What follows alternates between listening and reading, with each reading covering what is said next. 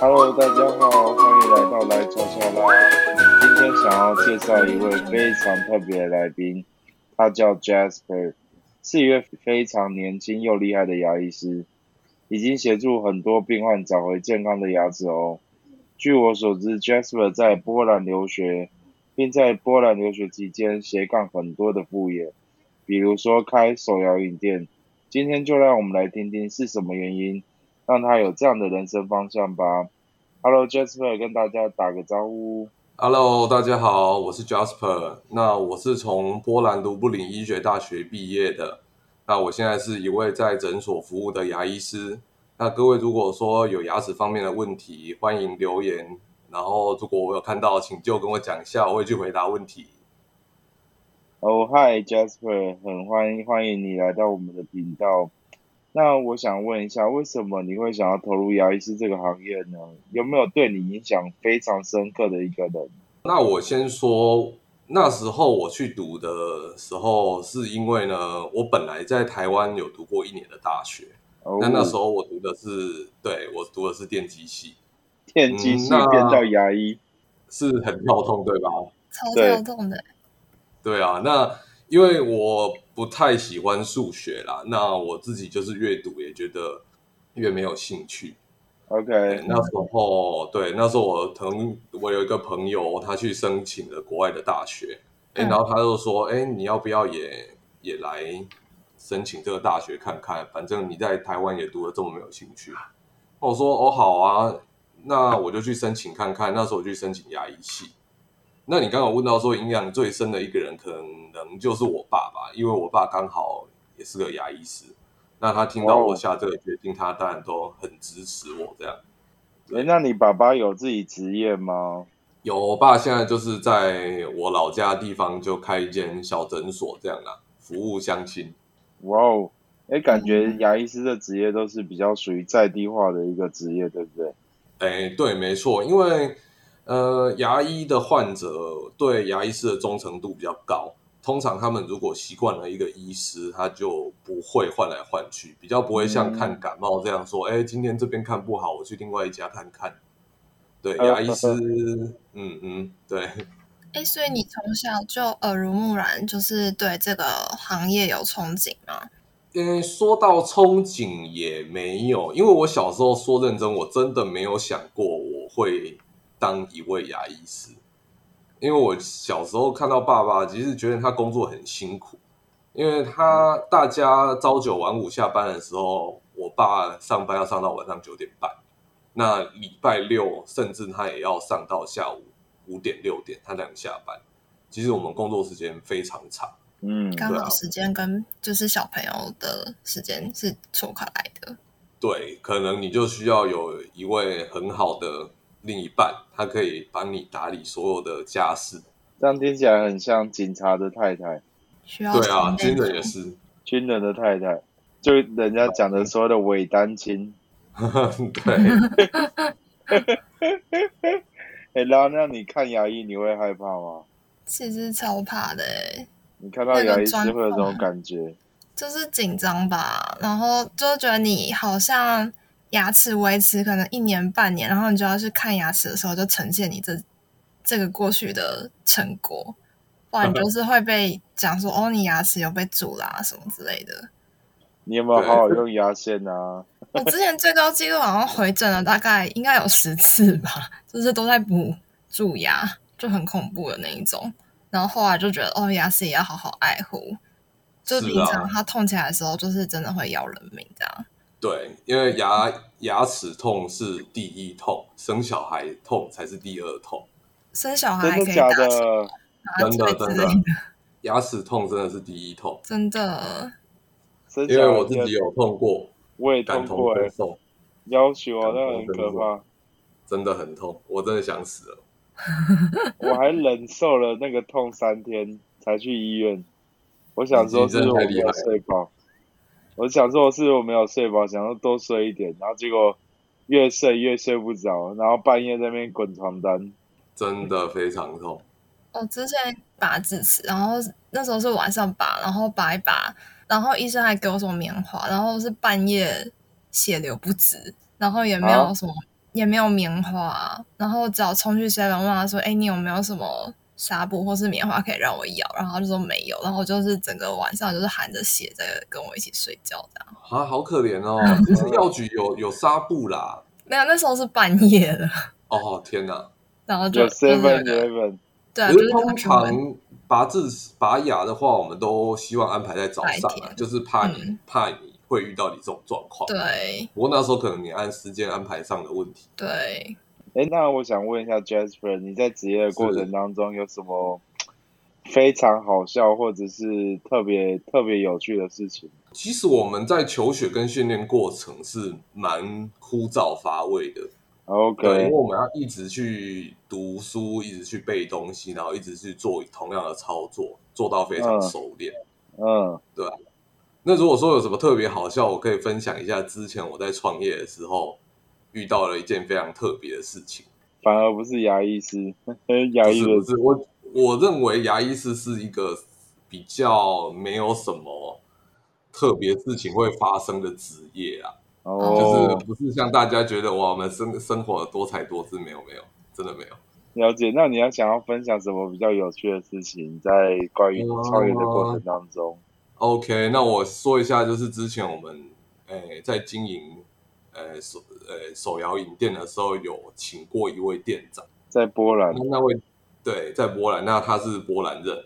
OK，那他在一开始他都非常的。正常，然后也很努力工作。一开始我跟他配合，觉得非常不错。那有一天，他交了一个挪威的帅哥男友。帅哎，所以这店长是女生？女生？对对对，她是女生。OK，他交了一个非常帅的男友，然后她很爱他。有那有然后我们我当然嗯嗯，我们当然祝福他。对啊，但是呢。有一天，我们突然发现，哎，店长没有来上班，然后我们到处找人，他没有来上班，然后我们电话打爆了，也去他家，然后都找不到他人，是喝酒喝太晚了。对，我想说，哇，怎怎么回事？我很也很紧张哦，我们就去报警。嘿，然后警察在一个礼拜之后跟你说，跟我们说，哎，我们找到你们要找的人了。一个礼拜有点久哎。对，可是他现在在精神病院。哈？对，我这这哇哇，我是错过了什么吗？很跳痛。男友设局干嘛的？是吗？不是。呃，算是。结果呢？这个故事就是说，有一个常常去我们店里的泰国女生。嗯。那然后他就故意要，就是他也觉得这个挪威的男生很帅。然后他就故意会去勾引他，嗯，然后你，然后这个男生可能就比较没定性，后来就是跟这个泰国女生，诶勾搭上了，好烂啊！然后呢？然后我们店长就突然就疯掉，他就受打击太大，然后警察说找到他的时候啊，他没有穿任何一件衣服，然后在，对他没有穿任何一件衣服，然后在外面，我们那时候是秋天哦，温度可能都有零。接近零度，然后他一个人就坐在路边的椅子上。天哪，那受创很大哎！可见他都这么爱，多爱这个男生。真的。然后我们后来有有去看他，然后送一些送一些小礼物来关心他。不过他这是过了很久很久，他才他才恢复。啊，那你后来怎么解决你店长啊？对啊，那你的店面。我们刚刚还没有聊到说，哎，你的创业的事情，然后就已经聊到你创业的趣事。哦，对。要不要先简单讲一下你在那边跳一下，说哦，你们在那边创什么业这样？呃，我们一开始会想，这个时候是在我读书的时候发生的事情。我在波兰读书嘛，那一开始那边其实没有什么娱乐啦，不像说台湾有有 KTV 啊。有这么多酒吧，什么东西很好玩的事情。那我们平常可能就是假日或晚上，大家聚在一起打个牌聊聊天。那就久了也，觉得哦这样好无聊，我们要不要找件事情做？嗯，那我们就想说，哎，那不然我们开个小店面，跟朋友聚聚，然后喝酒吃个东西的时候有地方可以去，然后又服务一下台湾的学生这样。好有商这也太业头脑。也太也太 freestyle 了吧？可是你头脑很好，还有办法身兼两职，就是念书以外还要创业这件事。哦，我们那个时候把想的想的很简单啊，本来想说，玩玩哦票，我们就啊，嗯就把 SOP 定下来之后，找人来做就好了，我们又不用自己做。哦，殊不知，你想的一切都很完美的时候，问题一定是你预想到的多十倍这样。魔 魔鬼藏在细节里。所以你是加盟饮料什么店吗？还是嗯，我最开始啊，我们想要一家小店面是吃的最好，嗯然后又有台湾的特色。嗯，那这样的话，乔跟罗拉有没有想到什么东西？小咸酥鸡。吗？没错，就是咸酥鸡。嗯，那那个时候，我们就从我们就暑假的时候就回到台湾，我们还特别找了一位厨师，然后请他去学，请哎，他其实本来就会了，就是去找料，然后试那个口味，然后我们还把那个台湾盐咸酥鸡的腌料，就是出口对带到国外去。哇哦，哇哦，很费工哎，对啊，然后我们这位厨师是有台湾的厨师证照的哦。嘿哦，我们那时候就想说，请他过去把味道调整好，SOP 定下来。一切就完美了。对啊，殊不知这个事情，等到厨师过去了之后，他开始摆烂，哈啊，他开始摆烂，就他觉得他需要有一个很专业的厨房，他才能炸盐酥鸡。那我说啊不是啊，你在台湾的盐酥鸡不一锅油就可以炸了吗？对啊，对啊，在路边都有。是啊，然后还有这些腌料的哎海关问题，因为海关竟然说，哎，这一包一包的粉是什么东西？是是运毒吗？嗯，那你是不是要做检验什么的？哦，那个都是成本呢。如果你要检验的话，对，然后店面装潢的问题，因为我们又波兰文也不是非常懂，所以我们要嗯英文沟通，那沟通中间就会有落差。还有一些法规什么税的问题。是，然后所以说蜡烛真的不会只有老两头烧啦，而是根本像鞭炮一样直接炸开。很多事情都好勇敢哦！对很多事情想说哦，我们可能请人来做就好了，没有没有，最后都是你自己要下去做。超勇敢的欸对啊，然后后来我们就我们几个朋友啊，我们还要自己腌肉，然后自己炸炸鸡，然后自己外送。太猛了吧！对，这生活反而更充实了。对，刚刚生活开始就没什么时间在那边坐在那边无聊了。打牌什么的。对啊，那那你在，因为我听你这样讲，波兰应该是蛮冷的一个区域。那你在外送的时候啊，嗯，你有没有遇到什么比较特别的事情？可能是天气太冷，然后鸡块结冰之类的。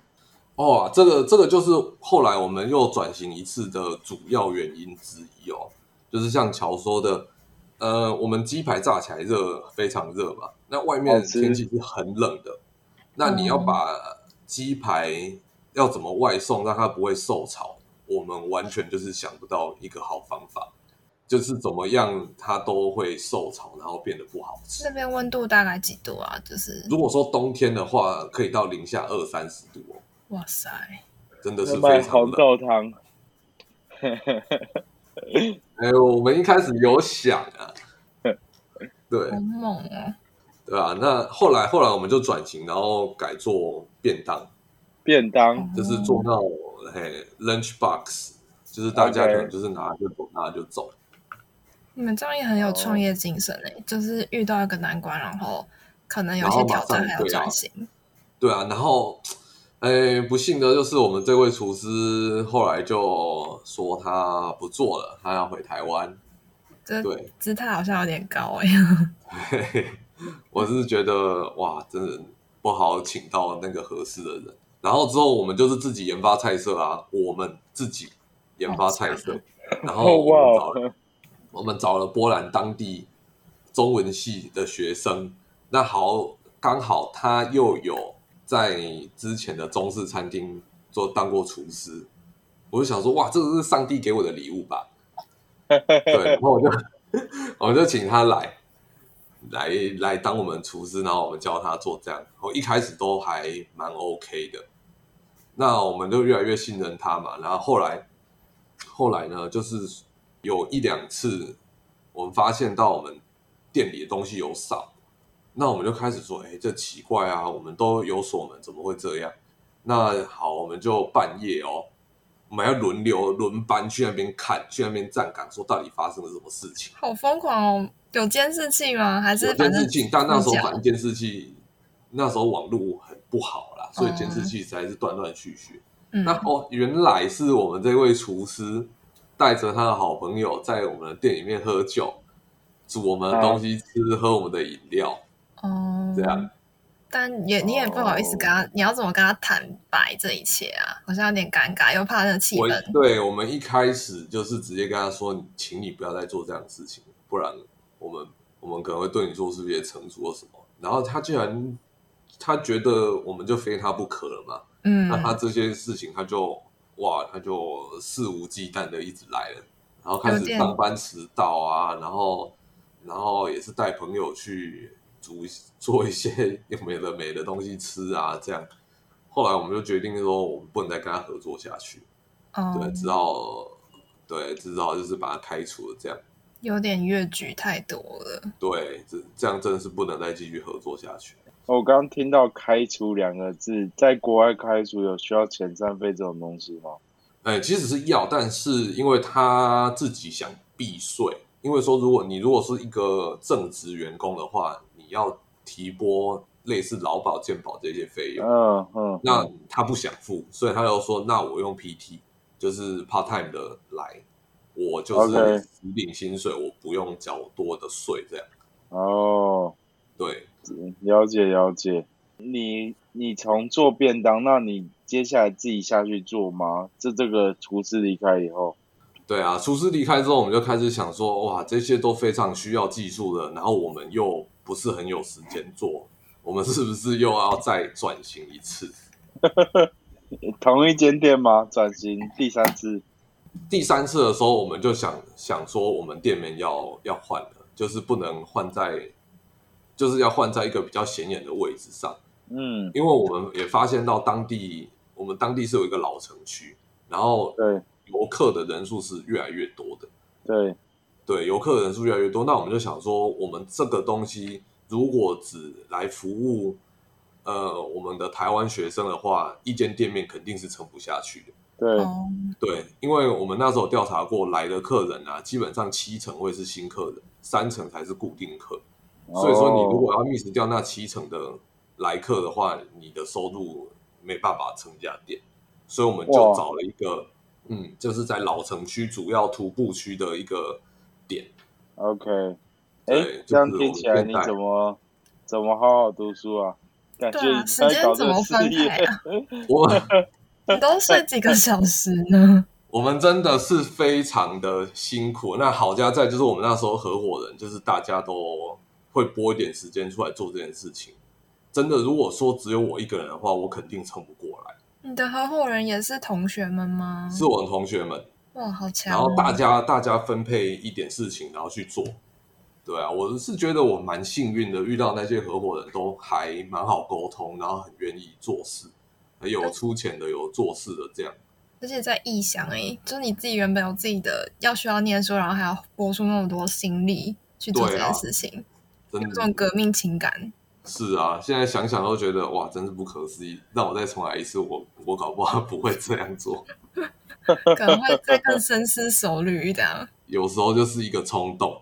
了解。那你现在回来台湾那个事业还是持续在经营中吗？嗯，对，呃，我们后来在那边就是找了一个专业的店长。那他其实从我们好很早很早开始创业的时候，他就跟我们一起。嗯，他之前那个时候也是学生，那他觉得他觉得做这个行业很有趣，然后觉得跟我们相处也很愉快。因为波兰人，是是，他是波兰人，当地的学生。那他现在现在他都已经结婚，生了一个小孩，然后也买了一栋房子，哇塞，哇，对啊，我觉得替他开心的。这幸样你跟他需要足够的信任感呢，因为你们不知道你们的伙伴是不是还在那边，还是都回来了。我们几乎都回来在台湾，而且最近疫情，就是我们根本也没有办法过去这样。对啊，所以真的是需要足够的信任感才有办法支撑下去。对啊，我们有一些些的革命情感呐、然后我觉得我们对他的信任也是很足够，因为我们没有在店里摆任何摄影机。哇，对我有跟他说，我有跟他们沟通说，就是说我不希望在店里面摆摄影机，这样感觉很像是我在监视你们一举一动。那我们大家都是成年人了，大家都是可以沟通，可以互相信任。我不想做这件事情，就是只要你们把店的事情管理好，其他我都不管你们要怎么做。哦，对，我希望大家的工作是开心，然后可以交到朋友，然后互相学习。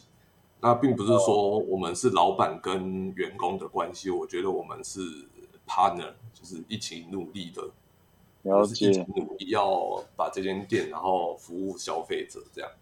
了解了解。哎，那其实这样这样一件事情啊，你在你是读牙医系的时候，再顺便开这间店嘛？那你在牙读牙医系，你在时间上怎么去做分配啊？就我这样听起来，你超级忙啊。是我超级忙，因为我们大学的课不会说都是像早上八点到晚上五点这样嘛，对，就是中间会有空堂。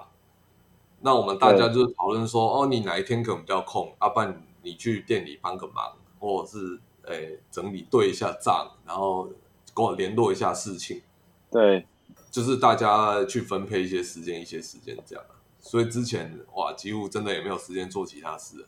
哇那塞，那波兰上课是用波兰语吗？还是用英语啊？哦，我们是国际班，我们是用英语授课。哦，那还 OK。对，哇，想了解说如果。是波兰语，你还要学习语言啊？我们也有学波兰语啦，然后我们还要学第二外语，我们还要学德语。哇毕竟哦，欧洲的那个国家很多，就是那边的人基本上可能一个人都要用三四种语言都要会这样。嗯，没错，因为我们隔壁是乌克兰嘛，嗯，然后白俄罗斯、德国，然后立陶宛、捷克，所以他们那边人，哇，他们可能大家都会说个三四种语言。对啊，毕竟你可能需要去比较厉害的国家找工作，所以你需要知道那边的文化跟语言这样。了解了解。哎，那你这样的话，你去到比如说你在那边读牙医系，那牙医系这个职业，这个这张执照是要在呃波兰当地考呢，还是要回来台湾考？呃，如果说你是要在台湾职业的话，对你需要在波兰先拿到毕业证书，然后你再回来台湾参加台湾的国家考试。所以我们在学历就是考试甄试方面是跟台湾的学生是一样的，因为他们的资格考试跟我们这个考试是一模一样的，并没有说哦我们回来有什么特权可以直接拿执照，是没有这回事的。哦，我了解了解。经历了两次的国家考试才嗯，拿到我们职业执照，这样。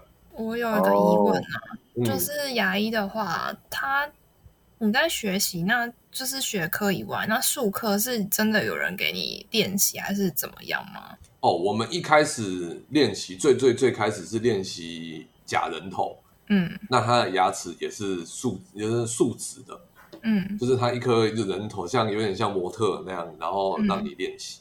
那第二阶段就是说有些诶不好的牙齿拔掉了嘛，那我们就把那些牙齿叫离体牙，就不是在身体上的牙齿，然后就是把那牙齿放在模型上面练习，因为毕竟树脂的跟真的牙齿手感是不同。对，对，那第三阶段你都前面两阶段都通过，第三阶段就是说有些有些患者他是比较弱势的，嗯他没有那么多钱可以看呃真正意义上的牙医师，那他就是自愿来我们学校，他希望学生可以帮他治疗，那可能比较便宜这样。但是你前面哦到后面真的有人有神经的那种，还是不太一样吧？对，不一样，所以所以说你做任何一个步骤，老师都要在旁边盯着。嗯，可是那也对，很老细师会。在旁边看你一步骤一步骤做这样，然后在旁边指导你。嗯，我们的训练是分小组的啦，不是说呃几百个人一起上，我们一组就五个人而已。嗯，哦，就是有点像开一一一床刀这种感受。对对对，差不多是这样的感觉。了解了解，太酷了太酷了！因为我每次都感受到，就是牙医师他旁边都一定会跟一个牙柱。然后我之前去参加牙医师工会的活动的时候，也都发现他们是一个一个小群体一个小群体在讨论。对啊，这个是很很重要的一个交流，因为大家有新的做法，或学习到新的知识或新的经验，大家就会在这个时候，大家哎可以分享有没有新的更好的做法，这样。哎，那那你这样子，我想请教一下，那你是透过什么样的工具去提升自己的专业能力和个人素养？这方面的话呢，因为现在其实有很多厉害的讲师，他会自己出来开课，或是厂商赞助讲师出来开进修课程。嗯嗯嗯。那我会去参加这些很多的课程，去学习有没有什么新的技术或想法。那这方面其实帮助我很多啦。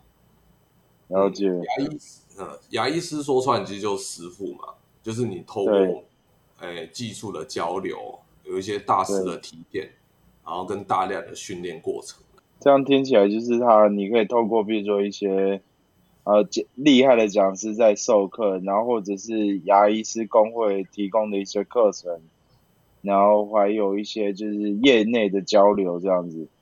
嗯，没错，因为有些医师啊，他非常热心，就他可能还会办个读书会，都已经下班，我们九点半才下班哦。十点读书会可以开始，十点读书会，十点然后到十一点半这样。我的身体都是铁打的，真的，我们撑这么久。嗯，我们就是平日上班，假日上课这样，就是我们的生活。哇塞，这这个真的太硬了，真的真的。哎，那我想，因为像我自己就有一个问题，就是我自己牙痛就会想要找牙医。那我要怎么去评判牙医师的一个，譬如说他的能力，还是他的一个技，诶，他的技术，我们要怎么去评判呢？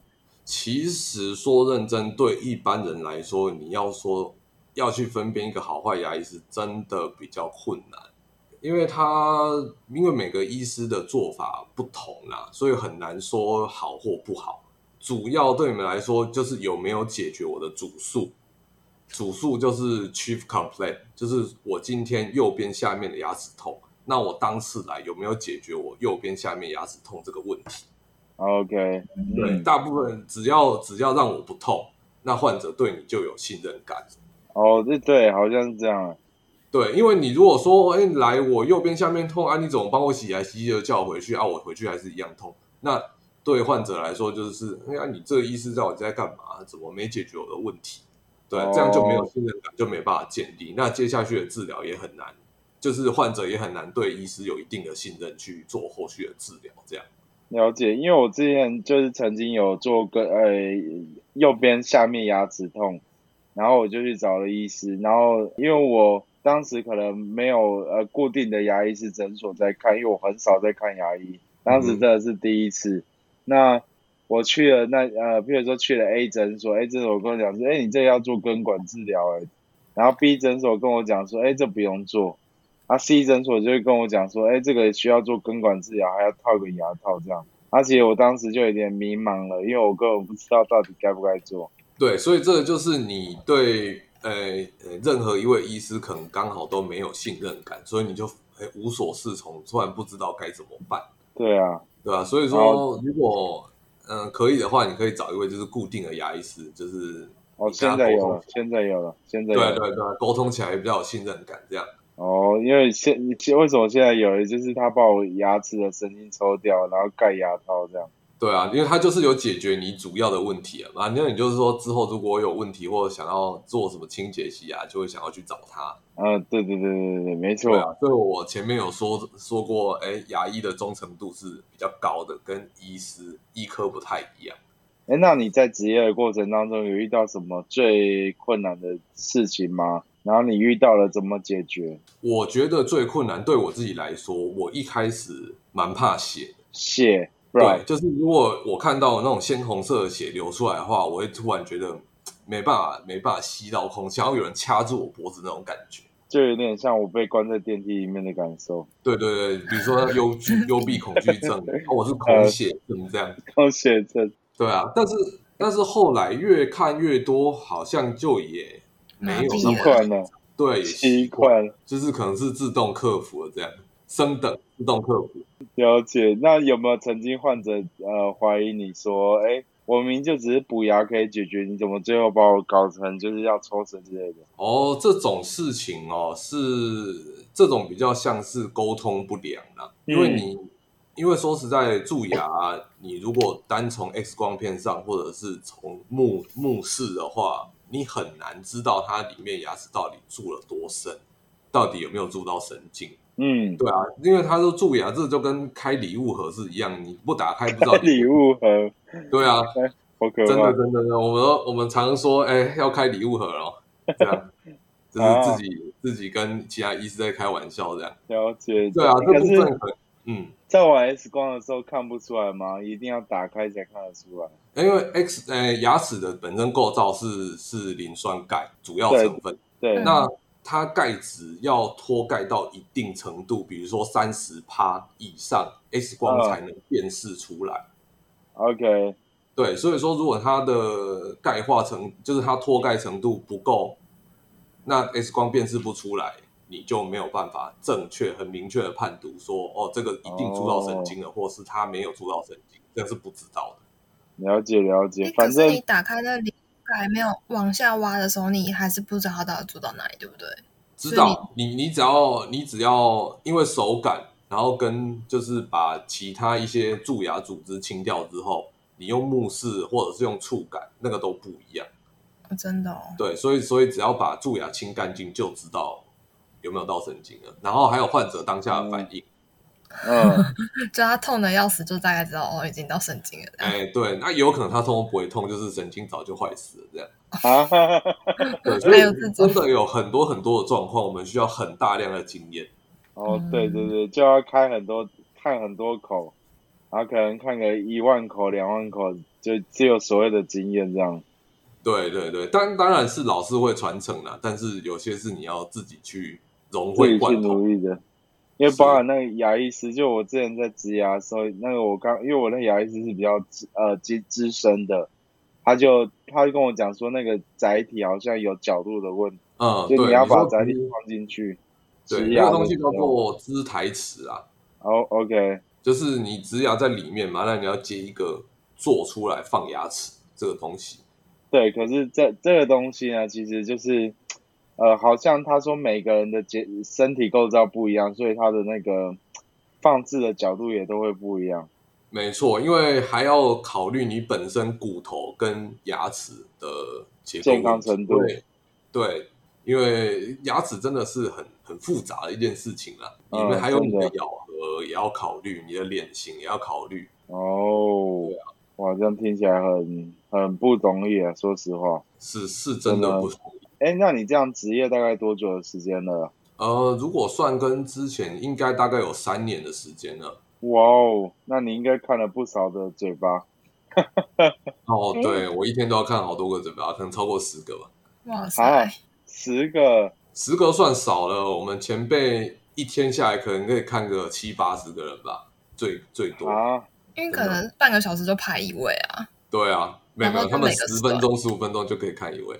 对他们经验很老道了，经验老道，手快。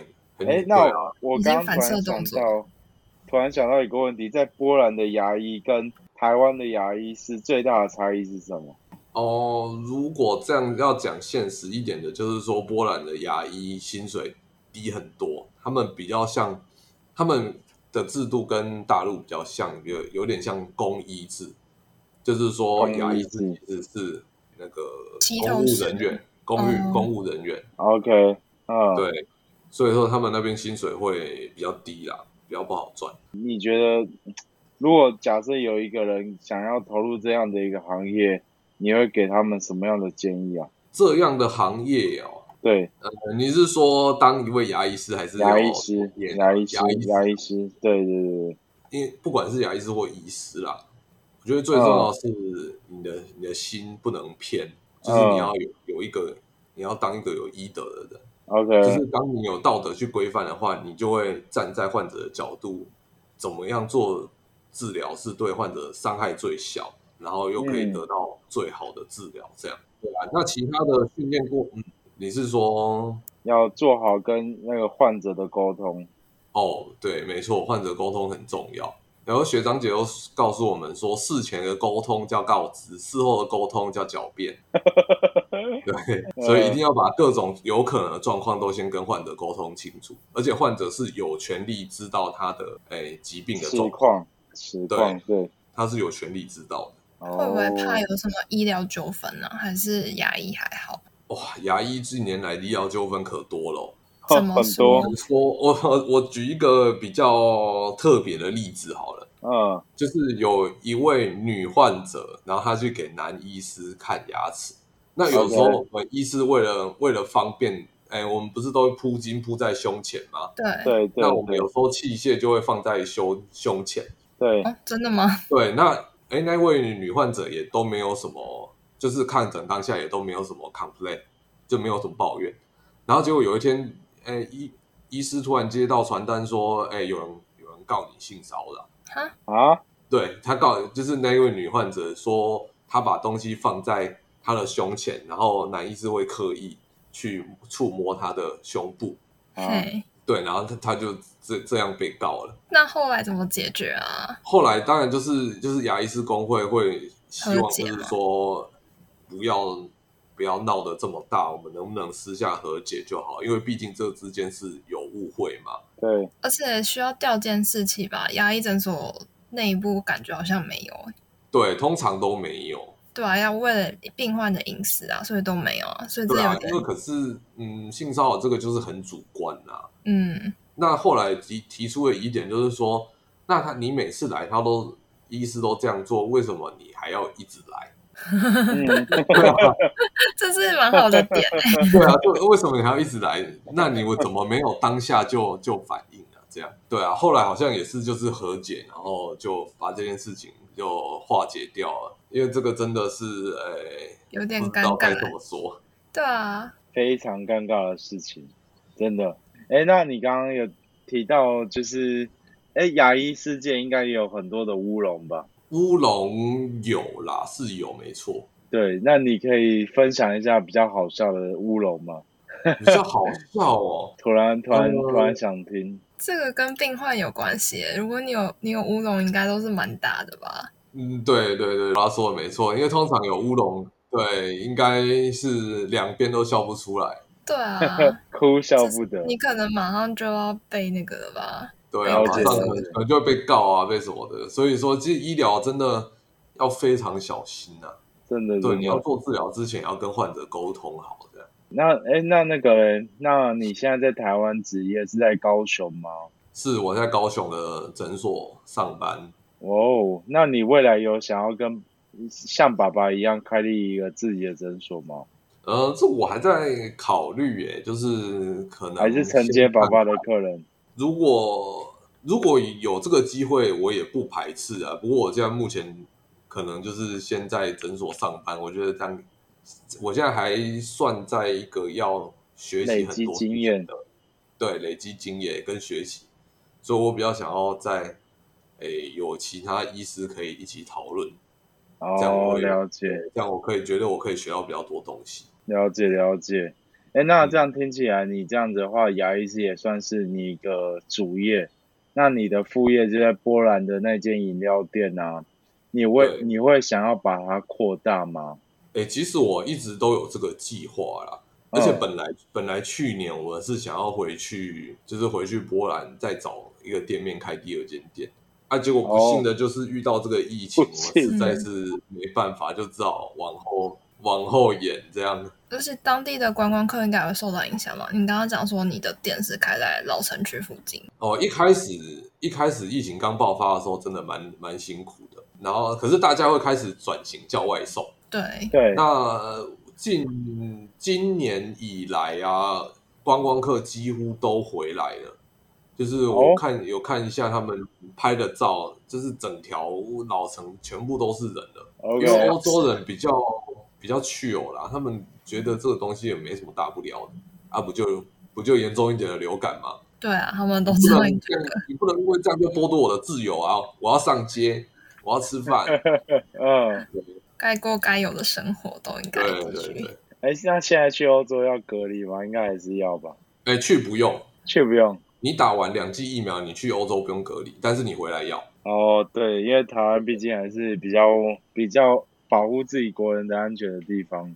对，所以他回来你要隔离两个礼拜这样。哦，哎，那你接下来的第二间店也会是手摇饮店吗？对啊，对啊，因为我们毕竟前面有很累积一定的营业经验了，我们如果要再开第二间店，相对容易啦。了解了解，原物料都是从台湾进过去哦。对，我们是自己选选料，自己进过去。那也需要蛮多那个的运送啊，啊，现在应该也卡关卡的蛮重的吧？现在什么都缺。那个时候一开始去的时候，卡关卡了三四个月，卡到我们真的快倒了。对啊，全是店开然后没东西可以卖。没错没错，那个真的是我们那时候遇到一件很很严重的问题，而且当地的很多金光公司还不愿意就是帮助我们啊，因为他们本来就有他们业内的业务，他们不用做什么事情就可以赚钱，他干嘛要帮你做一个他从来没有接触过的业务？这都需要经验呢。对啊，所以我们我们那时候是自己一间一间，然后就是上门拜托说可不可以帮我们这样。哇哦，对啊，但那时候真的真的有很多很多血泪。真的回头看都是一个年轻那种冲动，然后再造就现在有一个被动收入在那边。对啊，真的真的很辛苦啦。如果再回头一次，你还会再做出同样的选择吗？以我个性，应该会。也是一个蛮一个创举哎，就是有办法学生然后再继续 再创业。对啊，因为狂人的，我是觉得错过就没机会了，所以那个时候既然诶天时地利人和，好我们就做吧。天时地利人和，感觉你有商人的协议。我是有希望可以往这方面走，对啊。然后把牙医师变副业，希望有一天可以这样。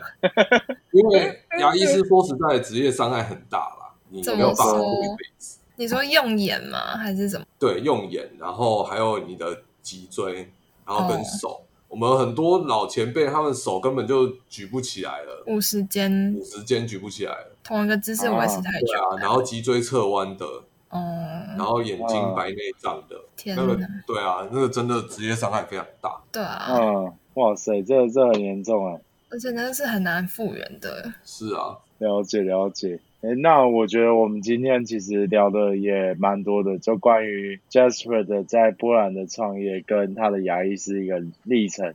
那我想这边做几个简单的三项总结。第一个，如果是一个一位新人想要投入牙医师的行业，需要具备什么样的特质呢？Jasper，我我觉得你要个人是有一个有道德感，然后要肯学习的人。通常后面就不会有什么大问题了。然后了解，反正就等于是说要先完成学历，然后再拿到国家考试的牙医师执照，然后这样子就会是比较一个就是进入的门槛是这样，然后但是也要有医德这件事情。对，因为前面的那些事情大家都做得来，但是有没有道德这件事，嗯，就不是说每个都每个人都有了。OK OK，那第二个重点是，如果在已经在这个行业，可以透过什么样的工具去提升自己的专业能力跟素养？呃，自我进修我觉得很重要，多参加课程，然后多参加读书分享会，然后多请教一些前辈，真的对我是帮助非常大。哦，了解了解，就是不断的自我学习，然后参加一些就是比如说医师牙医师工会办的一些活动，然后还有一些读书会的部分去。提升自己的专业能力，跟培养牙医师圈内的一个人脉，这样子是没错。了解，那我相信也有很多的听众朋友是有呃很想要成去海外读书就学，就是像像你这样的一个特别经验的人，在波兰很多吗？呃，后来我们学弟还有开夜店的，开 KTV 的，我觉得都蛮酷的。开夜店，对他们自己很爱去夜店玩。那后来就是自己也开了一间夜店。那结果发现不能玩，不会啊，他们玩的可开心了。对啊，就可以带朋友去啊。对啊，好狂哦！你们学校的怎么都有商业的头脑啊？对啊，可能前面前面发现，哎，竟然有人做这样，那我也要来做一下这样。对啊，就有种商业模式已经有，然后我们也是在海外赚钱这样。这个很特别的经验。对啊，学费都筹出来了。波兰卢布林大学，这个是非常好的大学，创造了很多的斜杠创业家。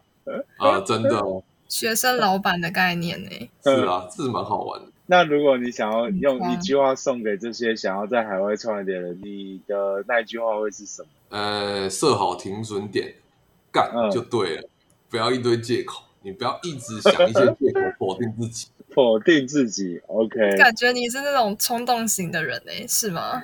对啊，我决定了，我就一定去做。我感觉我跟 Jasper 很像，对啊，一种坚持，一种坚持。然后你坚持住了，坚持久了，可能坚持的路上很辛苦，但是坚持久了就会是你的。是很辛苦是一定的，而且那些经验是很难得到的。是没错。对，就像我跟 Jasper 相遇，嗯，我也很开心认识你们。对，非常感谢听众朋友今天呃听到我们 Jasper 的那么牙医师的分享，希望你们今天的节目会喜欢。呃，感谢今天收听的来成小啦，我是乔，我是啦，我是 Jasper，我们下一集见啦，拜拜拜拜。